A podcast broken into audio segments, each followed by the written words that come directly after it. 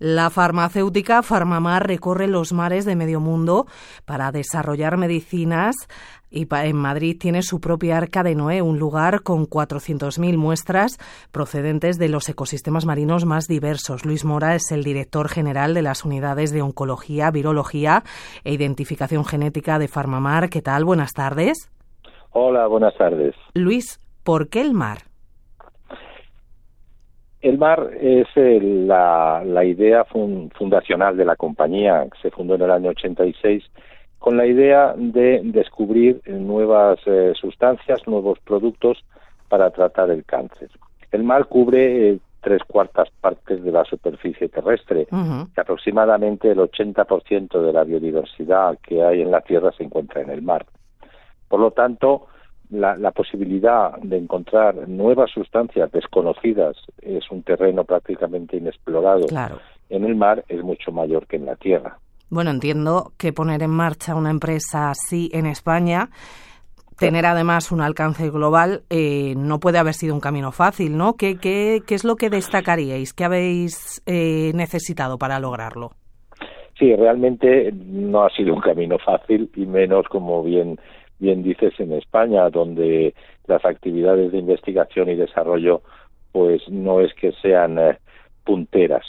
Pues mira, en el año 86, cuando se funda la compañía, pues obviamente nos trataban de locos. Ah. ¿En dónde, dónde van estos? Van a que una compañía basada en investigación, encima van a ir al mar, cuando en ese momento en más del 60% de, de los productos que se usaban en oncología provenían de la tierra. Bueno, eh, eh, ha hecho falta mucho tesón, mucho compromiso, mucho dinero y talento. Mucho todo, claro, mucho todo porque es muy complicado lograr esto, ¿verdad? Sí, la verdad que es, es, es, complicado. El problema de la biotecnología, no solo con nosotros, sino en España, es la, la financiación.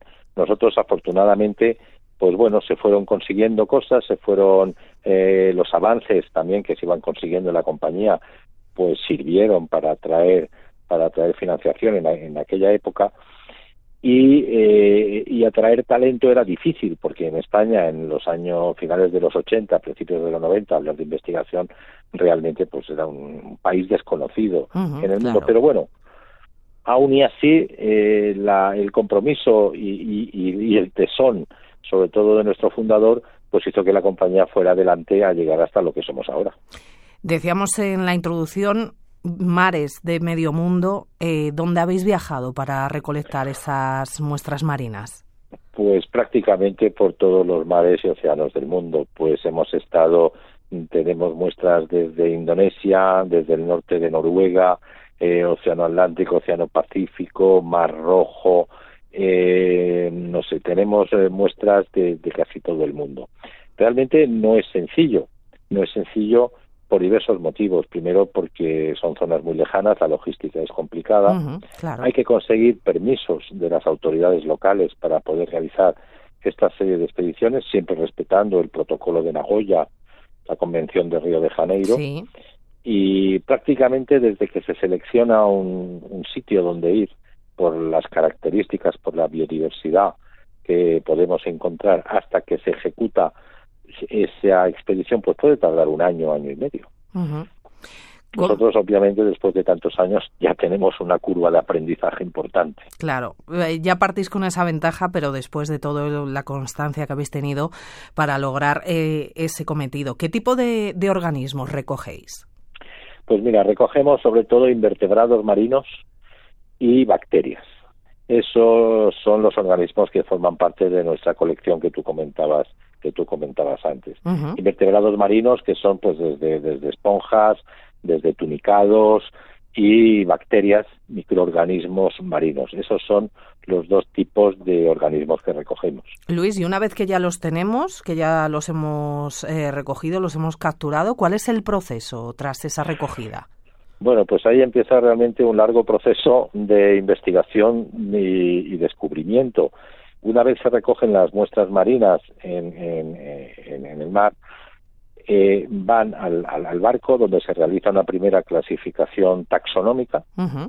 Eh, ahí se les asigna ya a cada muestra un código que va a ser todo lo que se trabaje con esa muestra, pues ya va a arrastrar ese código se traen aquí a nuestros laboratorios en Madrid, en Colmenar Viejo, y empieza el proceso de descubrimiento. Hay que aislar dentro de cada muestra los compuestos que, tiene, probar en laboratorio si tiene actividad antitumoral, ver qué compuesto es el que la tiene, ver cómo mata la célula tumoral y luego viene un proceso complicado que es tratar de reproducir en laboratorio lo que hemos visto en la naturaleza.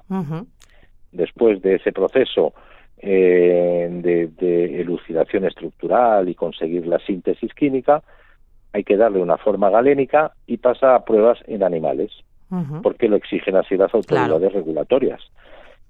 Si pasan todas esas pruebas, ya salta, lo digamos, de investigación fuera de Farmamar y va a hospitales previas autorizaciones. Claro, que es donde ahí tenemos los ensayos, ¿no? Ensayos clínicos. Ese es el proceso normal del proceso de investigación de cualquier fármaco. Y ahí es como nace, digamos, en ese paso intermedio, ese arca de Noé, ¿no? Que tenéis en Colmenar Viejo. sí, la verdad que sí. Eh, al cabo de los años es una colección dinámica. Eh, tenemos unas 400.000 muestras marinas eh, diferentes, creo que es la, la, la mayor del mundo y seguimos usándola y sigue creciendo y se sigue usando y se sigue investigando para diferentes aplicaciones de las muestras en diferentes tumores con eh, diferentes targets, etcétera, etcétera. Realmente es un arca de Noé y un tesoro. Bueno, un arca de Noé también tenemos una organización de Naciones Unidas, ¿no? Porque porque tenemos de todo, trabajadores de todas partes, eh, 480 si no me equivoco, y 20 nacionalidades diferentes. Sí, sí, la verdad que, que, sí. Creo que ahora la compañía está en un momento muy bueno, creo que somos atractivos para, para, para, atraer talento y aquí en, Colmenar Viejo de Framar trabajamos 20 nacionalidades diferentes, europeos, americanos, orientales, etcétera. Eh, principalmente eh, de esos 480 eh, algo, el 50% más o menos están dedicados a alguna actividad de investigación, desarrollo e innovación. Y, la verdad que estamos muy contentos porque el talento que tiene ahora la compañía creo que es importante de cara al futuro. Sí, por supuesto. Eh, las investigaciones, Luis, eh, por supuesto han dado sus frutos. Ya tenéis tres medicamentos aprobados en diferentes regiones del mundo lo que es una, una muy buena tasa de éxito, ¿no es así? Eh, ¿Para qué patologías están indicados? Sí, la verdad que estamos contentos porque tener tres compuestos aprobados por diferentes autoridades regulatorias pues demuestra la capacidad de la compañía de llevar un compuesto del mar al, al paciente.